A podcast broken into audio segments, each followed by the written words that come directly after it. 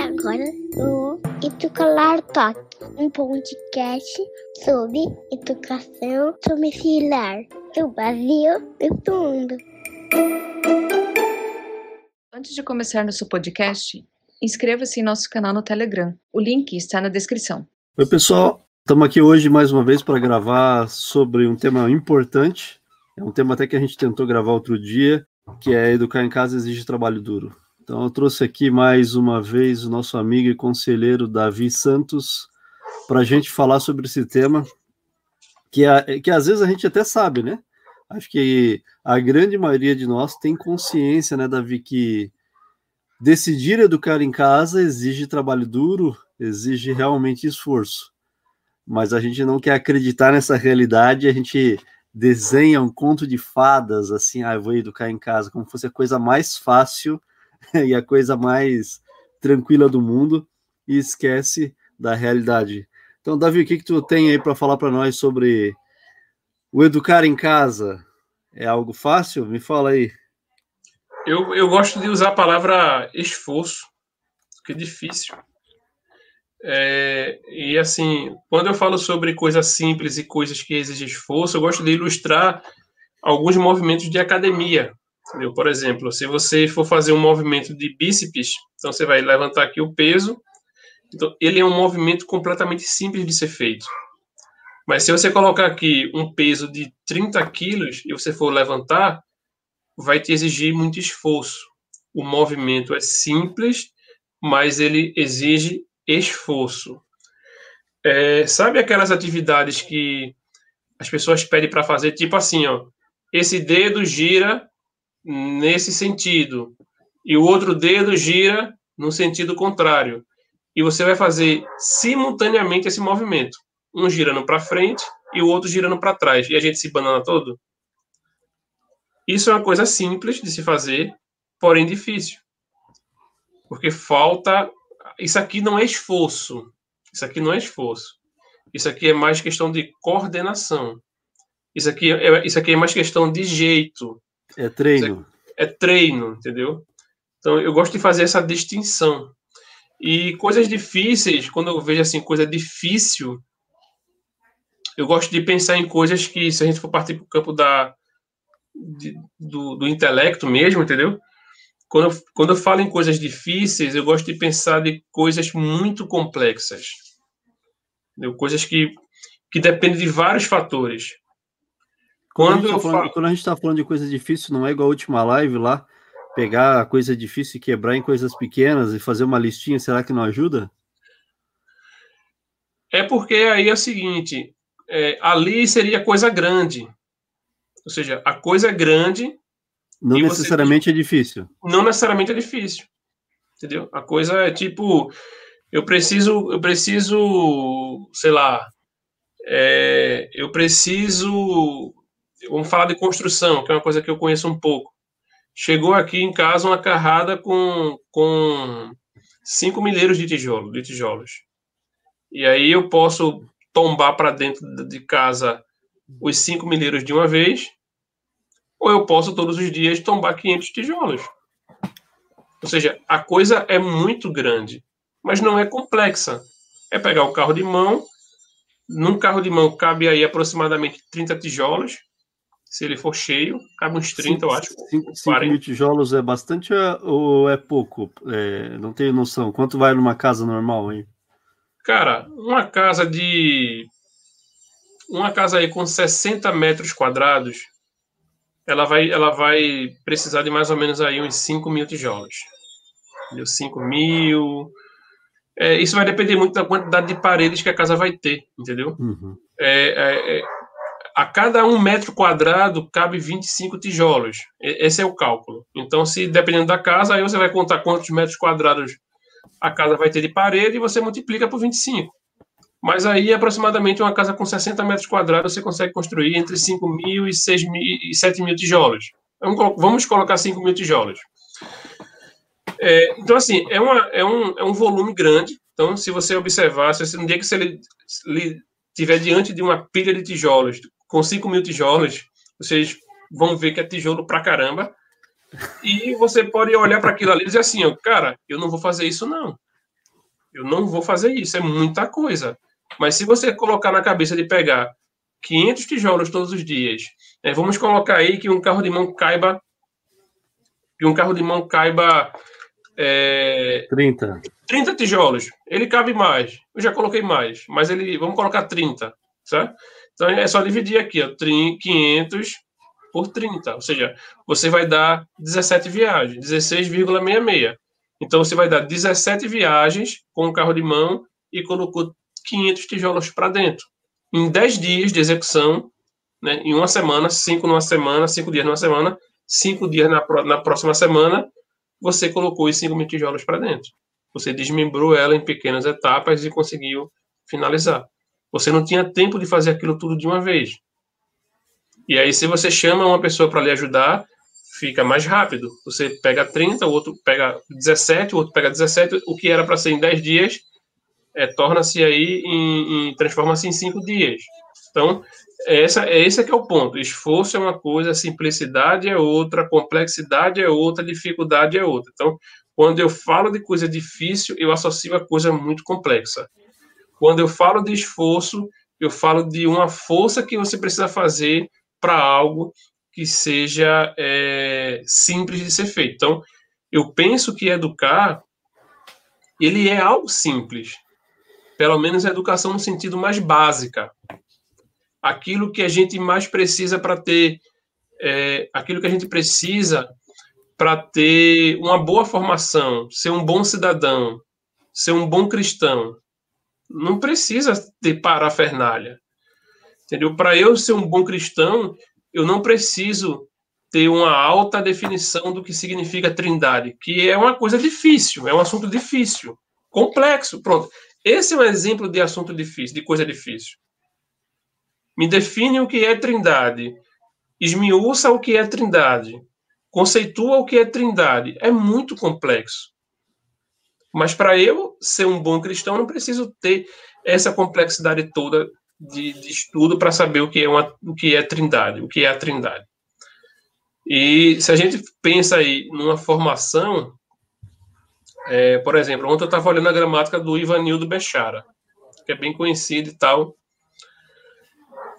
E eu já vi uma, eu já vi, eu já vi algumas pessoas, uma pessoa específica, uma pessoa específica criticando essa gramática, né?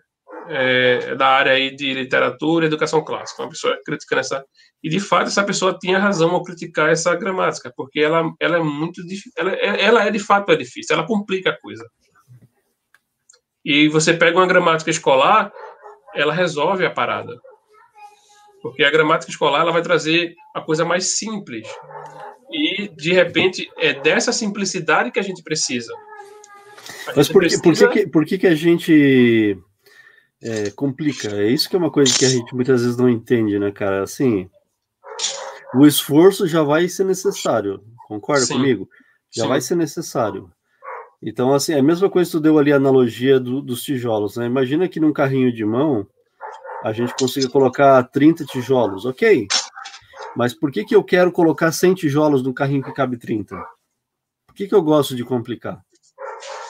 Entendeu? É, é uma coisa, gosto... é, é, uma coisa que assim a gente tem que avaliar é, muitas vezes como família educadora, Davi, é que assim a gente está complicando aquilo que poderia ser simples. Eu muitas vezes tenho que identificar, ontem até falei isso numa live que eu gravei sozinho. Assim, se eu tenho um livro que tem muitas páginas para ler, e eu fizer e eu usar a mesma lógica que está me dizendo de pegar de pouquinho em pouquinho, vou acabar ele fácil, né?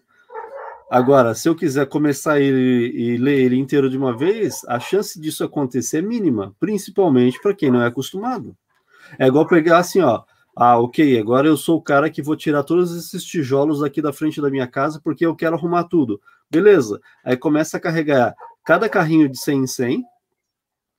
Aí chega na quinta carrinhada lá, para levantar já não tem mais força, porque todo mundo que já fez academia sabe que quando começa a levantar muito peso, os músculos começam a tremer, aí tu perde a força. Aquilo que era para ser produtivo não é. O outro dia que você poderia estar tá fazendo as coisas devagarinho, continuando nesse processo que foi desenhado, você já não consegue fazer porque está com dor muscular de ontem. e aí não consegue fazer no próximo dia nem no outro, ou seja, vai voltar a pegar no carrinho de mão uma semana depois, quando a dor muscular já passou. Isso se não precisar tomar remédio para dor. Isso se não se machucar, ter uma, uma dor nas costas porque levantou muito peso. É uma analogia simples, todo mundo consegue ver isso né? Identificar, todo mundo conhece um tijolo, todo mundo sabe o que é um carrinho de mão, todo mundo consegue ver o que é colocar 30 tijolos no carrinho e colocar 100 e consegue visualizar o desastre que vai ser no dia seguinte. Isso quando a pessoa não começa a sentir dor logo depois que o corpo esfria. A pergunta que eu queria fazer para ti é assim, por que, que a gente gosta ou por que, que a gente tem uma tendência de fazer isso em tudo? Tá bom, vai lá colocar a roupa. Tá lindo. Por que, que a gente faz isso, Davi? Cara, eu gosto de pensar no. É, lá na primeira live. Eu sempre vou voltar para a primeira live. Qual é a primeira e... live, Davi? Me, me ajuda a lembrar. Eu não lembro o título da primeira live, mas lá a gente falou sobre a questão do. É, da, da, do des, desorda, do, da mente estar desordenada, desorganizada. E aí o imaginário, o nosso imaginário, ele está desorganizado, desestruturado. E, e assim, a gente vê que existe a busca, né? Claro, a busca tem que ser clara, é uma exortação pela sabedoria. A Bíblia vai exortar a gente sobre a busca da sabedoria. Então, o ponto aí, o exemplo que tu deu aí do, do da pessoa colocar 100, querer colocar 100 tijolos é, no, por viagem no carrinho de mão, ela já não se sustenta, porque não cabe, entendeu? Pelo menos num, pelo menos num carrinho tradicional, só só um carrinho adaptado, é, de construção pesada mesmo, mas um carrinho normal, esse que vocês compram aí no armazém, não cabe sem tijolos. Então já tem um problema aí de, de princípio. E aí o que acontece? É, como a nossa mente está desorganizada, desestruturada, o nosso imaginário não sabe identificar o, o princípio das coisas, ele faz, ah, eu quero terminar isso rápido. Eu vou, eu vou terminar isso rápido eu vou colocar 100, sendo que não cabe 100. Eu não tenho condições físicas e eu não tenho ferramental para executar isso no tempo que eu acho que deve ser realizado. Então, assim, o que é isso? Isso é um problema de imagina... isso é um problema do imaginário, isso é um problema de ordem. Isso é um problema de entender o princípio das coisas. Eu estava lendo um livro, né? Ele não, tem, ele não é livro de, de educação nos termos que a gente discute aqui, nem de teologia. Mas é, é, muito interessante quando, quando o cara diz assim, né? Ele fala assim, né? O homem sagrado, né? Que ele chama de do Holy Man. Ele, ele vai dizer, é, ele vai dizer é, acho que é o Main Holly, né? Sim. O Senhor tem abençoado, o Senhor tem abençoado o, teu, o seu jardim. Né? Ele chega, esse homem, né? ele chega para o jardineiro. Né? O Senhor tem abençoado o seu jardim.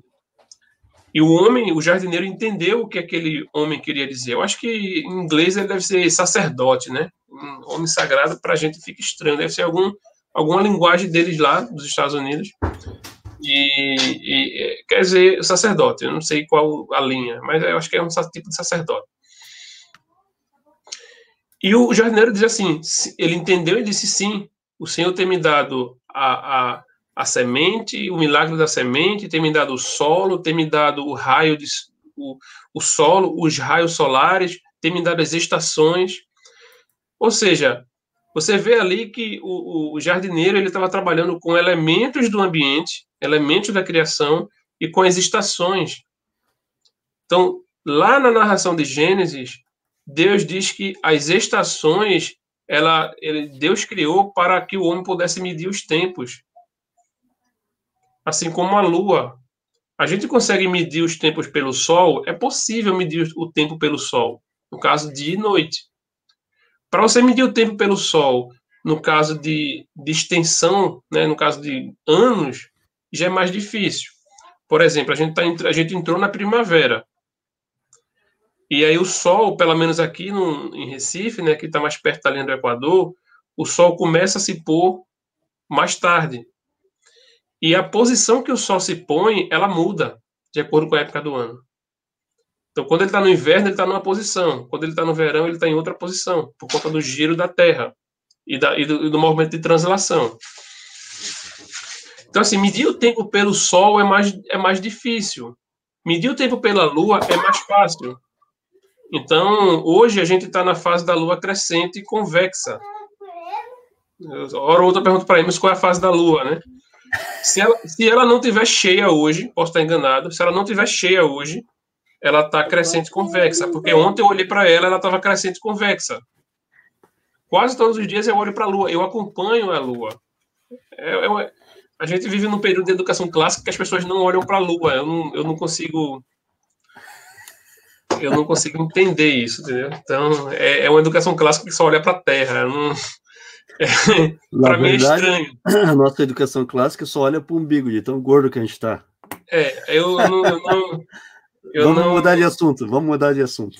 Então, assim, serve para isso.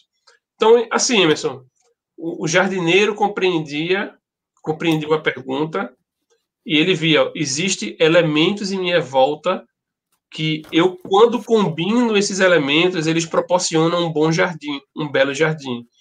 Mas ele também entende que existem as estações que ele não tem controle algum, a gente não tem controle sobre as estações. A gente tem um, algum tipo de controle sobre o solo, a gente manipula o solo. A gente tem algum tipo de controle sobre a semente, a gente manipula a semente.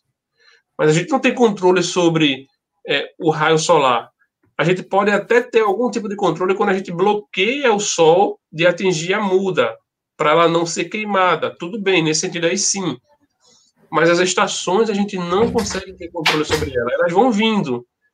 Aí eu vejo, eu estou dando a volta ao tempo, indo lá para Gênesis, para ver, para mostrar que existem ciclos e existe é, entendimento do funcionamento das coisas. Então, a, a, quando eu falo da, da questão do imaginário e da questão da ordem, que é uma coisa que eu sofri muito, entendeu? Eu tinha muito problema de ordem. É, hoje eu estou nessa busca aí de procurar o funcionamento das coisas, porque a minha mente, aos poucos, está começando a ser ordenada, o meu imaginário está começando a encaixar com o, o, o ambiente que Deus criou. Tudo bem que a gente sabe que ele está caído, mas ele ainda reflete o poder, a inteligência, a sabedoria daquele que, que criou esse mundo. Então a gente vê que na educação clássica, observar a, a criação, observar a natureza, era a fonte das invenções. O belo, né? Era a fonte das invenções. E aí, esse livro que eu estou lendo aqui, que eu te citei, que eu te falei, Emerson, ele fala sobre a filosofia natural, a filosofia é, é, a filosofia natural, a filosofia moral e a filosofia é, metafísica, entendeu? E aí você vê que a, natura, a, observação é a fonte das invenções, da criação humana. Então eu acho que o problema está aí, entendeu, Emerson? Se a gente for pegar a raiz do problema, ele está na nossa imaginação e que a gente não sabe, não aprendeu, não, não sabe mais contemplar a criação e, e temos um problema de ordem. E quando a gente junta com a questão do, da nossa época, do imediatismo, isso é uma combinação fatal. A gente tem, aperta o controle remoto lá e já muda, entendeu? É, é, é um fato assim de talvez avaliar, Davi. É, tu está me dizendo basicamente que a pessoa, ela, pelo simples fato de não conseguir se imaginar fazendo algo, ela, ela ela gera, né? Ela, ela tem uma falta de clareza. Automaticamente, ela começa a, sei lá, a absorver tudo que está à sua volta de forma desordenada, porque daí ela não consegue ordenar, porque ela não consegue imaginar, e a falta de clareza está gerando confusão. Automaticamente ela faz o caos. É isso? Não.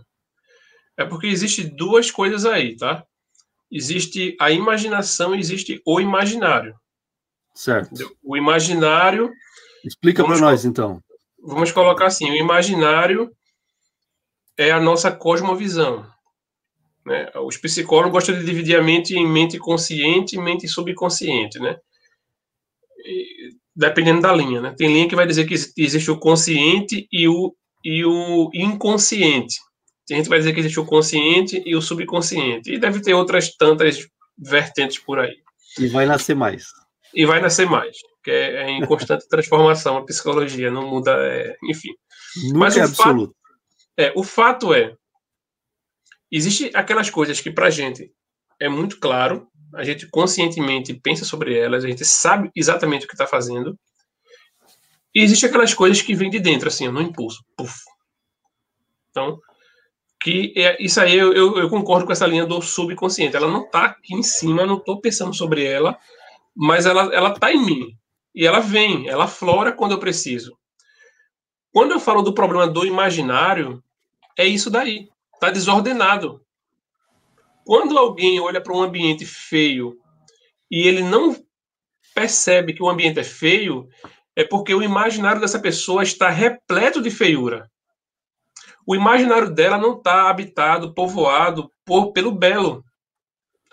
Então, não existe contraste. Não existe contraste. Então, imagine uma pessoa que vive num ambiente insalubre e o ambiente cheira muito mal. Quando ela for para um ambiente que cheira muito bem, muito bom, com cheiro agradável, ela percebe a distinção. Ela percebe a distinção. Mas ela só percebeu quando ela foi até lá.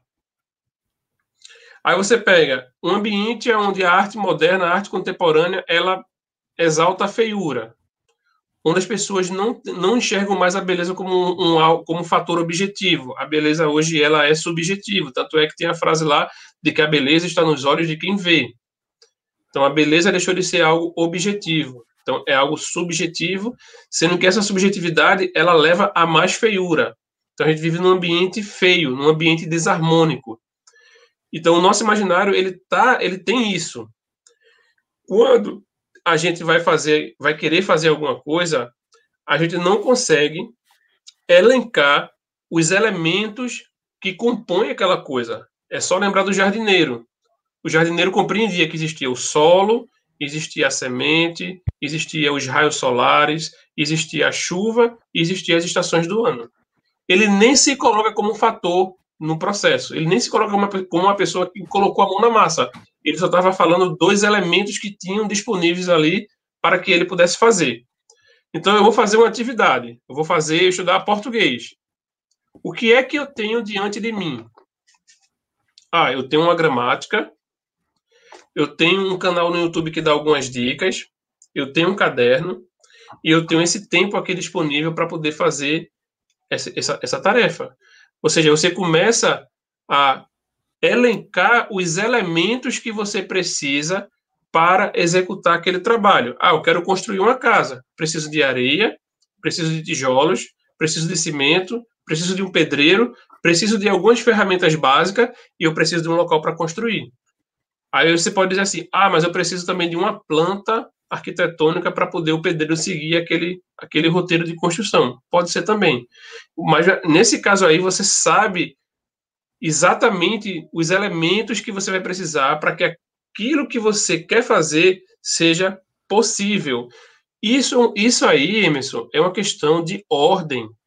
Sendo que se o meu imaginário ele está ancorado em, em ordem, ele está ancorado no belo, ele está ancorado em ciclos, entendeu? Das coisas, ele está ancorado que as coisas elas têm, elas têm estruturas. Qualquer coisa que eu vier fazer, e tem um fator aí que a gente falou, acho que foi na live passada. Existe o vetor tempo.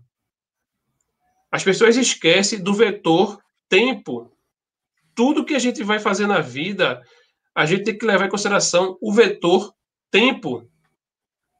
Poxa, isso aqui é algo de um dia para ser feito. Isso aqui é algo de uma semana para ser alcançado.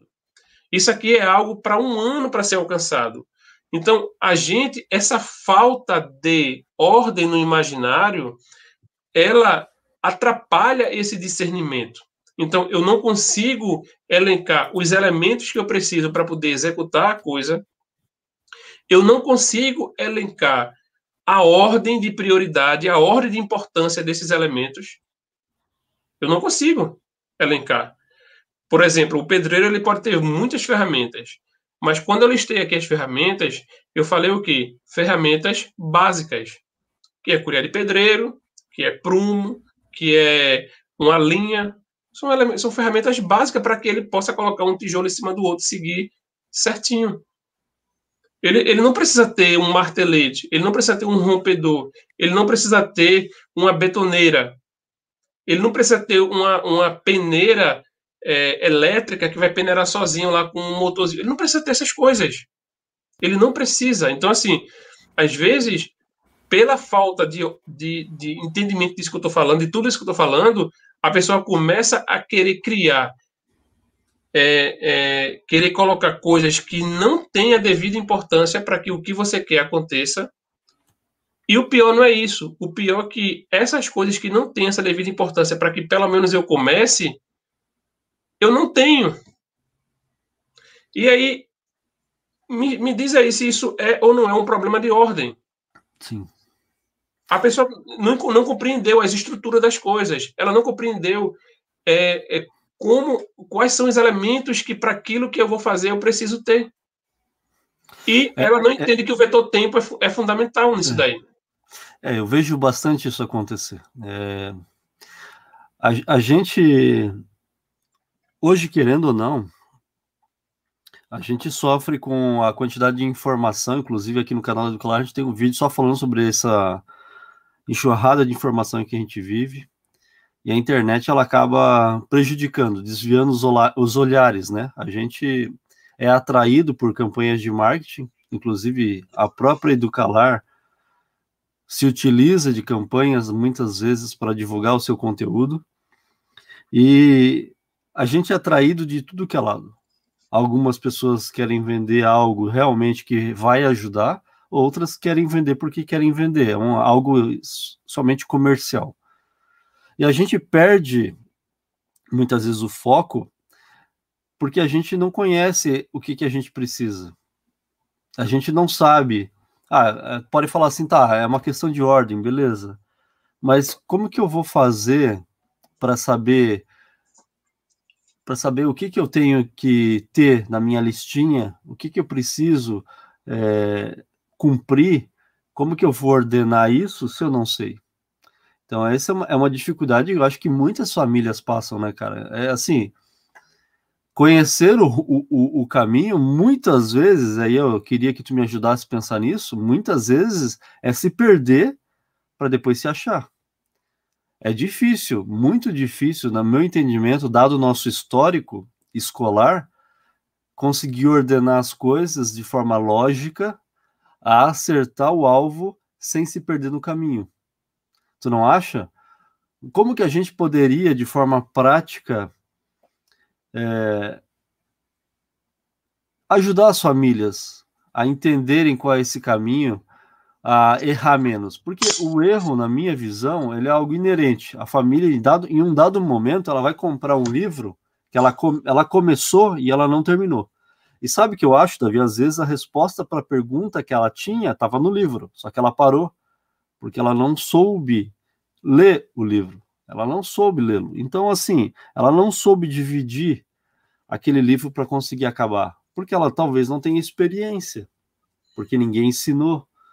Então, quais são as dicas práticas? Porque, assim, identificar o problema é algo que é primordial. A gente tem que ver o problema na gente. Muito fácil é terceirizar o problema, né? Olha, eu não estou conseguindo fazer, ah, fiz algumas anotações aqui, mas eu não estou conseguindo fazer porque o Davi me disse que eu não consigo elencar os, o, os elementos, eu não consigo colocar isso em ordem. E eu vou lá e falo assim: ah, o Davi falou, eu não consigo fazer, então tá bom. Então, assim, eu posso terceirizar e falar que a culpa é tua a partir do momento que eu assumo essa responsabilidade, eu consigo lidar com ela. Então, eu acho que identificar o problema é um primeiro passo. A pergunta que eu te faço é assim, tá? Se eu identifiquei que eu tenho um problema, se eu identifiquei que eu tô igual uma barata tonta aqui agora, e eu não sei o que eu vou fazer, como eu consigo começar a ordenar as coisas? Como que eu consigo co começar a colocar as coisas no prumo? Porque eu entendo que ficar perdido ou se perder é algo que vai fazer parte. Agora, eu preciso acordar, eu preciso ter aquele estalo e falar, pô, agora sim, eu, eu já entendi que eu tenho que ter rumo. Agora eu vou, vou me alinhar. Mas como que vai ser esse estalo? Como que a pessoa vai identificar e o que, que ela pode fazer para começar a se organizar? O que, que tu acha? O que acontece? O... É, eu citei três coisas, né? Eu citei ciclos, as coisas têm ciclos. Eu citei estrutura das coisas. E o ciclo que remete a tempo, né? Tempo, ciclo é tempo. Eu citei estrutura das coisas e eu citei elementos das coisas. Então, elementos das coisas e estrutura das coisas são parecem coisas parecem, parecem iguais, mas são coisas diferentes e ao mesmo tempo complementar. É, a, a, estrutura, vamos colocar que fosse um, é, uma, é um motor, é uma máquina. Os elementos, eles seriam as engrenagens. Então, as engrenagens, elas em conjunto faz com que a coisa, o motor, a estrutura funcione. E essa estrutura, ao funcionar, ela vai produzir um resultado no tempo. O ponto é o seguinte: quando a gente discute sobre o tempo, isso é uma coisa muito filosófica, mas tudo acontece no tempo e no espaço, não tem como, as coisas acontecem no tempo. O ponto é o que eu quero ter como resultado, qual é o tempo dela. O tempo é imediato, o tempo é uma semana, é um dia, são meses, são anos, qual é o tempo? Esse é, pronto, entendido isso aqui, a gente vai para a questão prática. Né? Eu, vou, eu vou falar de questões práticas para você começar a exercitar e você, a partir disso aí, começar a aplicar em outras áreas. Então, no, normalmente, né, o público da Educalar são mulheres, são mães, e que estão dentro de casa, né? E todas vocês, provavelmente todas, cozinham. E aí vocês. Eu também sabem... cozinho, hein? Não vai criar Hã? preconceito aqui. Cara, eu, eu, eu, eu, pretendo aprender a cozinhar. Eu, eu, eu vou acho. Te dar, vou te dar aula online. Eu acho que eu tenho habilidades de cozinha. Carol, fala isso. E já vou te dizer, tá? vou gravar um vídeo aí em algum momento falando mal de homem que não cozinha. Então, toma jeito pelo menos o meu, pelo menos quando eu frito ovo, né? Tem hoje em dia aí tem mulheres que nem ovo sabe fritar. Carol prefere o meu ovo frito. Eu, eu, eu frito bem. Quando eu faço arroz refogado, quando eu faço arroz refogado, ela prefere o meu arroz. O meu arroz é bom. então, assim, vou, te, vou te dar uma dica para quando tu fritar o ovo e não respingar óleo. Coloca tá. um, pouquinho, um pouquinho de farinha ali, ó, junto com o óleo, dá uma fritadinha, o sal e coloca o ovo em cima, não vai respingar. Vou gravar essa dica aí para ti. Aí, aí o ponto é o seguinte: vocês cozinham. Então vocês já sabem, por experiência prática, que vou dar um exemplo, tá? Esse é exemplo. Se vocês começarem a cozinhar às 8, vocês terminam de cozinhar às 10. O prato comum que vocês sempre faz, que vocês sempre fazem. Então, se começar às 8, termina às 10. Se vocês fizerem, vamos colocar que esse prato comum seja o prato A. Se vocês forem fazer o prato B, se vocês começarem às 8, vocês vão terminar às 10 e meia. Se vocês forem fazer o prato C, se vocês começarem às 8, vocês vão terminar às 11. Então, existem três tipos de pratos aí. E existe três tempo, prazos diferentes para você finalizar aqueles pratos. Então, eu acho que esse exemplo aí ele é muito claro. E esses prazos diferentes, esses três prazos diferentes para os três tipos de pratos diferentes, a gente pode falar aí que isso aí é o vetor tempo, certo? Como você vai fazer, né? Como você vai executar a receita, ela seria a estrutura. E os ingredientes que você coloca na receita, elas são os elementos. Então, esse é um exemplo bem prático que eu estou dando para você, disso que a gente está falando. Então, se você pegar aí, ah, eu quero fazer uma lasanha. Não, você vai fazer uma lasanha. Em quanto tempo eu faço uma lasanha? Aí você já vai matar o vetor tempo. Como é que eu faço uma lasanha? Você já desenhou uma rotina de como executa para fazer a lasanha. Estou gostando Estru... dessa live. Estrutura. Os ingredientes que você vai utilizar para fazer a lasanha são os elementos. Tem gente que coloca fiambre, é, enfim, eu não sei, queijo, queijo prato, é, é, carne moída, enfim, cada um tem um, um jeito. E aí, de, tem gente que faz a lasanha com muitos recheios, com muitos elementos, tem gente que faz com menos. E aí, é, de acordo com o tipo de lasanha que você estiver fazendo, você fala assim, olha, eu não tenho, eu não tenho todos os elementos, mas ainda, mesmo assim, eu ainda consigo entregar uma lasanha. Isso é possível.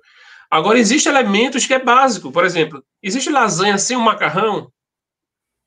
Não existe. Sem a massa? Sem a massa, né? Não existe lasanha sem a massa. É, ó, o, o, a quantidade de ingredientes que você vai estar utilizando, que são os elementos, pode ser que tenha muito, pode ser que tenha médio, pode ser que tenha pouco. Mas existem os elementos que são essenciais. Eles têm primazia, eles, eles estão no grau de importância mais elevado. A massa está no topo. A massa é o principal. É Depois da massa vem outro. Eu não sei qual é o outro, mas tem um segundo, é tem um recheio, terceiro. É o queijo, é o presunto. Não, mas o recheio é genérico. O Pode recheio é ser. é genérico. Mas tem que ter. Não, tem que ter, mas o recheio é genérico.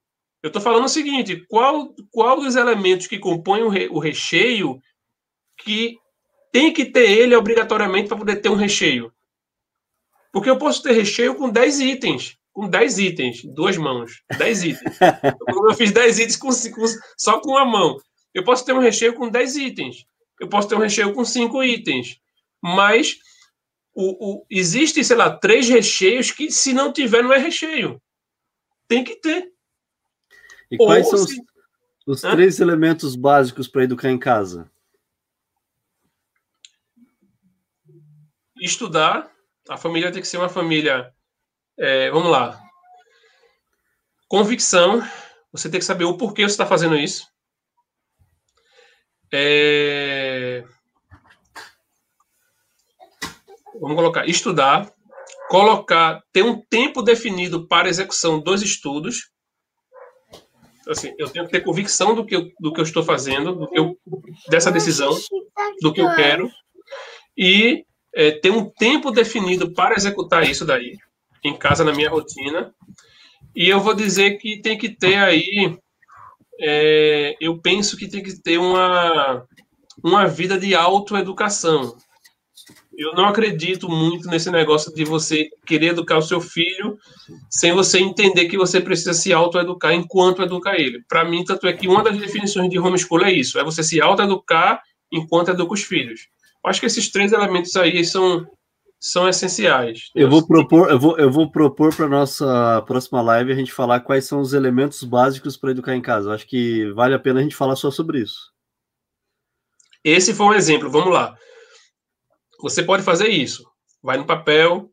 Eu faço uma lasanha em duas horas. Pá, matou o vetor tempo. Como é que eu faço a lasanha? Você pode literalmente escrever. Primeiro eu faço isso, depois eu faço isso. Isso é um exercício. Você pode fazer mentalmente, entendeu? Mas se você tem dificuldade de descobrir esses, esses três pilares de, é, das atividades humanas para atingir objetivos, para atingir metas, se você escreve, fortalece mais a compreensão disso. Então você vai lá e coloca lá, primeiro eu faço isso, depois eu faço isso, depois eu faço isso, depois eu faço isso, ou seja, criou lá a rotina, né, de como você executa a receita. E depois você faz a lista dos elementos né, dos ingredientes da receita. Esse é um exemplo prático de como começar. Um segundo exemplo prático. Ah, eu arrumo a casa. Então, se eu começar a arrumar a casa às duas da tarde, eu termino ela em, em quanto tempo? Eu termino ela às três? Eu termino ela às quatro? Uma mulher que é dona de casa, ela vai ter uma resposta, ela vai ter uma, uma resposta na ponta da língua. Depende.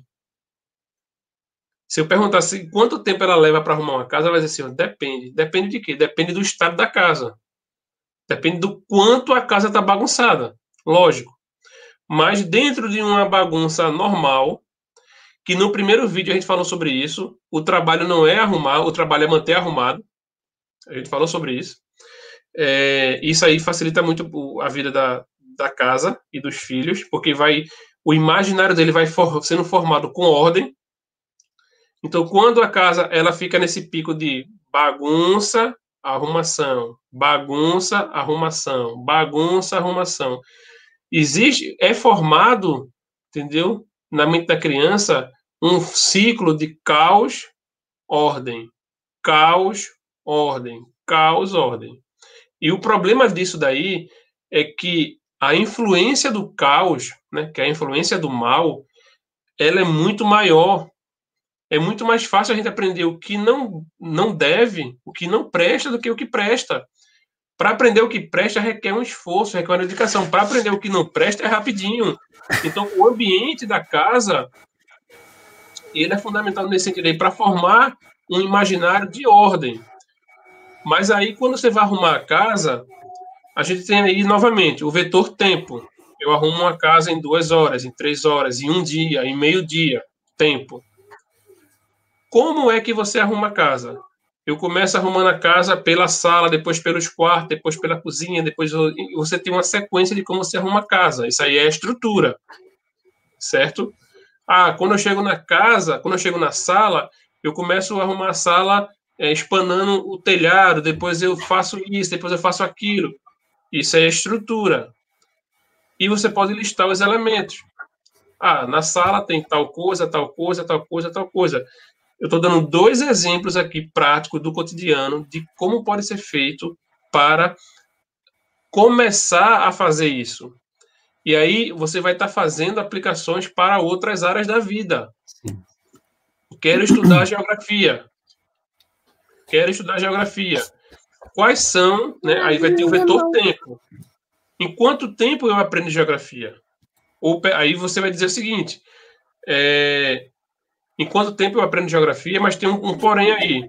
O que é que eu devo aprender? O que é que eu quero aprender? Porque se eu for aprender o conteúdo X, eu consigo executar isso daí e aprender em, sei lá, dois meses. Se eu for estudar o conteúdo Y, eu vou levar seis meses para aprender. Então, essa capacidade aí, entendeu? Tem hora que a gente é, vai, para algumas situações da vida, a gente não vai conseguir ter a certeza, entendeu? Às vezes a gente mensura que algo é em um mês e a gente, por falta de conhecimento, a gente descobre que aquilo ali é coisa para dois ou três meses. É coisa para dois ou três meses. Porém, a gente precisa ter inteligência de perceber as coisas no ambiente. Mais uma vez, a gente volta para a observação das estruturas, da harmonia, da sabedoria de Deus na criação. Por exemplo, é, você vai, sei lá, é, eu vou dar um exemplo que é muito comum e tem, existe até uma música que fala sobre isso. Você está passando numa estrada numa zona rural ou até mesmo numa zona urbana, uma zona urbana mais distante da aglomeração. E você vê vários pés sem frutas. E tem um único bendito de um pé que está carregado de fruta. E aí você passa lá e fala assim: olha, eu agora vou me, eu agora vou me fazer. Vou subir nesse pé e vou arregaçar e vou sair com a sacola cheia de fruta. Se você pensou que essa seria a possibilidade mais inteligente, existe um problema sério aí de percepção. Porque o ponto é o seguinte: se existem várias fruteiras no ambiente, fruteiras da mesma espécie, e só tem essa fruta, essa fruteira carregada de fruta, claramente a sua mente era para dizer o seguinte: tem alguma coisa errada aí. Tem alguma coisa errada. Por que só ela está carregada? Provavelmente lá em cima do pé deve ter alguma casa de maribundo. Deve ter alguma casa de abelha. Deve ter algum ninho de cobra lá em cima. Deve ter alguma coisa nessa árvore que faz com que ela esteja carregada de frutas. Então, se você entende o, o, a, os ciclos das coisas, se você entende o funcionamento das coisas, você começa a perceber isso. Então, como é que eu faço essa aplicação da fruta, da fruteira que está carregada de fruta e ninguém pega, com um estudo? Poxa, eu quero aprender tal assunto. E em quanto tempo eu mensuro que isso aconteça? Aí você vai perguntar, ou seja, as pessoas, quando vão estudar isso aí no, no, no, na vida, elas levam quanto tempo? Rapaz, elas levam. Elas levam aí uns dois anos. E detalhe, essas pessoas que levam dois anos são pessoas que estão seguindo um currículo, estão seguindo uma abordagem pedagógica, estão seguindo um passo a passo, estão seguindo não sei das quantas. E eu quero, por meio do meu autodidatismo, tentativa e erro, fazer em um ano. Isso é falta de sabedoria. Isso é falta de entendimento é, das estruturas, né, dos ciclos da vida. Então, quando a gente fala o vetor tempo, a gente tem que pensar em ciclo. Quando a gente fala no, quando a gente fala no vetor execução, a gente fala aí em, em no vetor, a gente fala aí em estrutura, execução é estrutura, entendeu? E quando a gente fala no vetor aí é, elementos, né, ordem, a gente fala nos elementos que compõem a estrutura. Vamos, vamos colocar assim. Então, gente, eu acho que é por aí.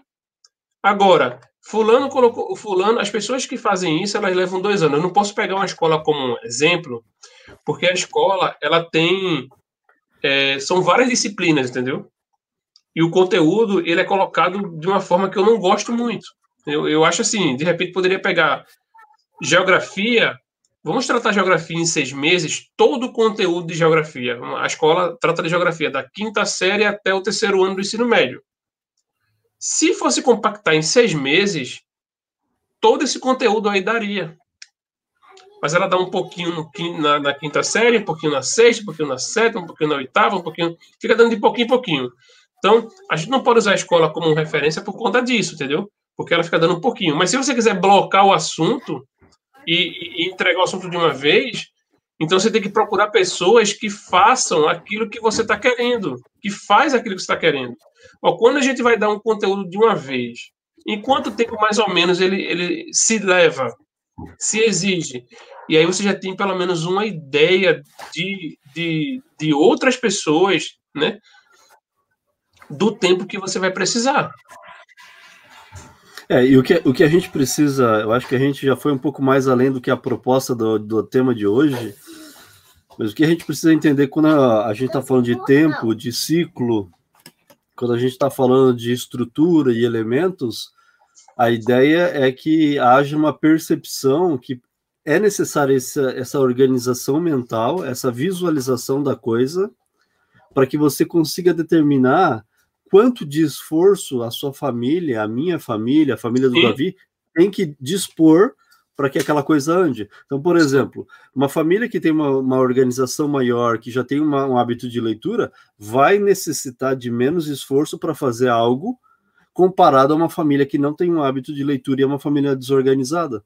Então, o fato de eu conhecer a estrutura, o tempo que eu vou levar, ou pelo menos perguntar, Davi, quanto tempo tu acha que eu leio esse livro aqui? Eu nunca li. E aí a pessoa pode te dar uma orientação e saber quais os elementos compõem aquela aula, compõem aquela organização, compõem, sei lá, pode ser até uma viagem, vai determinar quanto de esforço, quanto de trabalho de fato eu vou ter que vou ter que dispor, eu vou ter que colocar ali.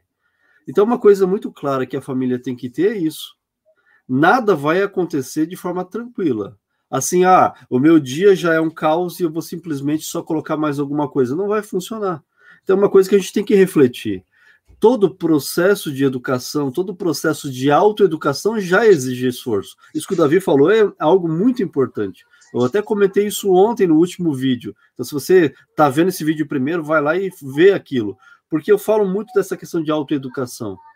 Não há como eu querer ensinar o meu filho se eu não me educo. E para eu me educar, eu preciso necessariamente dispor de tempo, de vontade, de rabiscar. O Davi está falando aqui, eu estou rabiscando o papel, depois eu vou ler isso aqui e falar, pô, legal. Por quê? Para que a gente consiga construir conhecimento. E a construção de conhecimento é exatamente como a construção de uma casa. O Davi tem a experiência de poder construir, ele sabe que eu tenho que ter o cimento, eu tenho que ter o cal, eu tenho que ter areia, tenho que ter o tijolo, eu tenho que ter a mão de obra. Eu junto todos esses elementos e eu começo a construir. O conhecimento é igual.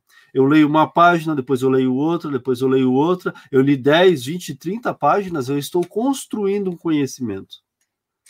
Agora, é um processo. É um processo que demanda tempo.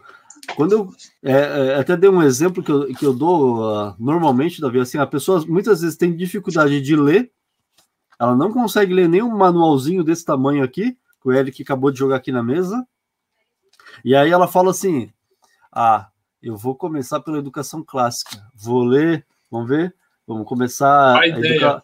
É, vou, vou, começar a educação clássica, vou ler para a ideia, vou não, não, vou ler Homero, Odisseia, não, é, tem que.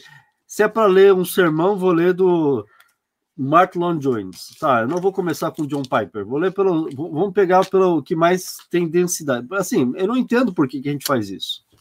Sabe? E aqui eu queria que a gente começasse a ver as coisas de forma mais simples. Começa Mas é uma questão básico. de ordem. É uma questão ordem. de ordem. É, assim, a gente gosta de complicar, a gente gosta, não adianta. É, é, assim, eu já, já bati o martelo para isso. Por mais simples que eu diga, tem que ser, faz simples, faz o básico. O Davi falou até na primeira live, né, Davi? Dobra a roupa antes de colocar no cesto, que eu ainda não estou fazendo. Dobra, já, já organiza, já separa. A gente gosta de complicar, a gente gosta de colocar a roupa amassada. A Vanessa fala para mim: tira a camiseta e coloca do avesso. É mais fácil, depois ela vai lá e, e coloca na máquina para lavar. Não, eu vou lá e gosto de complicar, eu coloco a roupa sem desvirar. A gente gosta de complicar. Eu falo, organiza a casa, começa a ler livro pequeno, começa a criar hábitos, começa a ter rotina. Não, a gente quer viver na bagunça, a gente quer pegar um livro mais grosso, a gente quer curtir todo mundo na internet. Eu não entendo. Eu não entendo. Então, assim, a, a nossa ideia hoje é chamar atenção para isso. É necessário esforço, é necessário dedicar tempo, é necessário entender os elementos que compõem a nossa educação e você precisa identificar isso na sua vida, porque em cada família vai ser diferente. Em cada família vai funcionar de uma forma diferente, porque cada família é diferente, cada criança é diferente. Então a gente precisa constatar isso na nossa casa e mudar. E começar a fazer as coisas de forma simples, senão não vai funcionar nunca. Não vai. E por mais que funcione, vai funcionar à base de estresse. É, o estresse é bastante, né? E o esforço, como tu estás falando aí, é, sem esse mapeamento inicial, você não não sabe o, o, o, esforço necessário. Assim, primeiro que existe a questão da ignorância, né? E de você naturalmente já não saber o quanto vai precisar. Quando você tem alguém orientando, é mais fácil. Quando não tem, você não sabe exatamente o esforço. O que você vai fazer é o quê? Você vai, você tem um repertório de experiências similares e você vai se baseando por, por essas experiências similares que você tem. Então, é, é, mas isso acontece. Agora, voltando um ponto que tu perguntou, Emerson, sobre a questão de, de ficar perdido, né, de você se perder pelo caminho, é, eu gosto de uma ilustração, eu não lembro, eu acho que foi de John Stott essa ilustração, ou foi de John Stott ou foi de R6 Pro, eu não lembro agora, que ele citava é, quando você está subindo uma montanha, você não sobe uma montanha em linha reta, entendeu? Você vai, vai subindo a montanha e vai ter, vai ter trechos na montanha que você começa a descer. Aí você faz, eu tô, eu tô declinando, eu tô caindo. E aí você dá uma parada e olha para baixo. Você faz, olha, olha o tanto que eu já subi. Olha o quão alto eu já estou. Isso aqui é um caminho que eu estou seguindo e, e, e, vou, e vou caminhar. Ele estava fazendo uma aplicação à vida, à vida espiritual, lógico. A gente pode fazer essa aplicação aí à vida de estudo. De repente, o caminho ali, ó, por N fatores, às vezes por questão de recurso financeiro, às vezes por questão de é, debilidades cognitivas, entendeu? E eu sempre indico esse livro aqui, ó, Esse livro aqui, ó. Eu gostei bastante da ideia desse autor. Esse livro aqui, ó. Além da inteligência de Irving Feinstein. Aqui. Esse livro, ele usa um termo que hoje ele é rejeitado pelo politicamente correto, que ele chama, ele fala de deficiências cognitivas.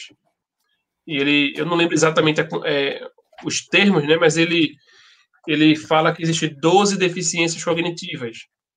E ele ele é bem podemos dizer assim que ele é bem computacional, né?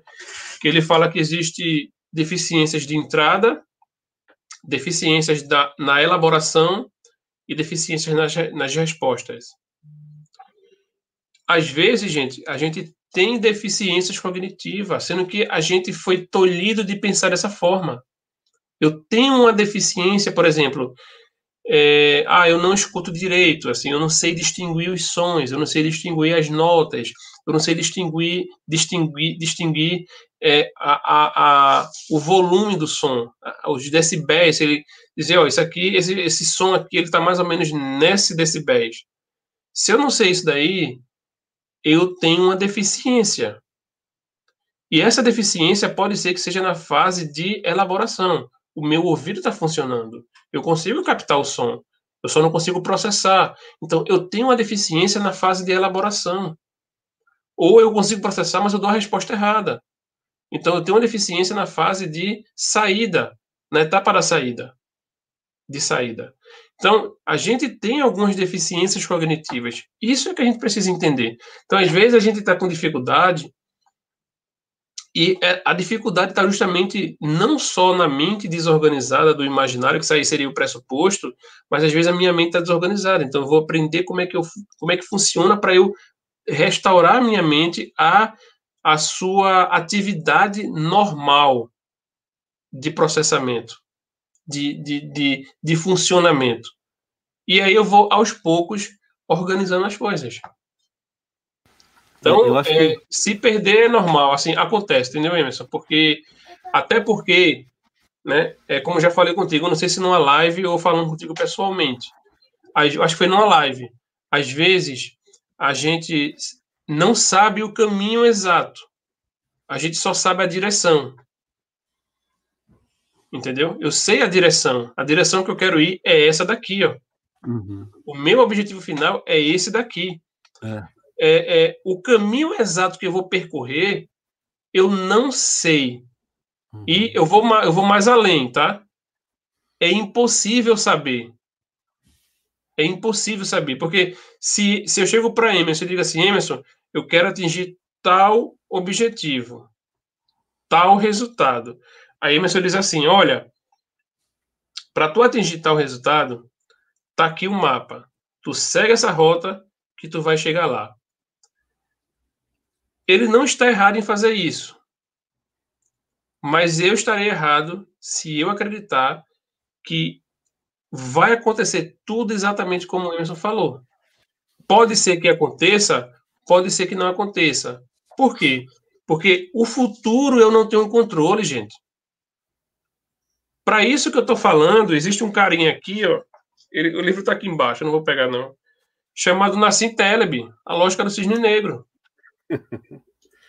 Entendeu? Então, assim, é, a previsibilidade do futuro, a gente trabalha com hipótese de que vai funcionar daquele jeito. Se funcionar tudo conforme a gente imaginou, Pode ser que aconteça, mas Emerson deu o mapa dele, o mapa para chegar lá, sendo que Emerson é uma pessoa. Para ele executar aquele mapa foi tranquilo. Para mim, eu vou ter as minhas particularidades, as minhas dificuldades internas, que eu não vou conseguir executar aquele mapa 100%. Mas o ponto aqui da pergunta que ele colocou é: às vezes a gente só sabe a direção a gente não sabe qual é o mapa. A gente não sabe qual é o caminho exato. Para alcançar aquela direção, a gente existe caminhos, caminhos possíveis e existe meios de transporte, meios de locomoção possíveis. Às vezes eu posso ir para aquele destino, para aquela direção a pé, às vezes de bicicleta, às vezes de moto, às vezes de carro, às vezes de avião, às vezes de ônibus. Existem veículos para, existem caminhos diferentes para levar aquele destino, aquela direção. Existem veículos distintos para levar aquela direção. E dependendo da situação, gente, às vezes tem trechos que tem que ser um veículo específico. Aqui só vai de bote. Aqui só vai de, de, de veículo embarcado, porque é água. Ah, mas eu quero de bicicleta. Não vai. Ah, eu quero de avião. Não tem avião. Aqui é só desse jeito. Imagina aí, o, a, o teu caminho que tu estás passando, a tua trilha, é, tu vai passar por uma caverna. Ah, eu quero de avião. Não passa de avião. O avião não, a asinha do avião não cabe lá dentro da caverna, não passa.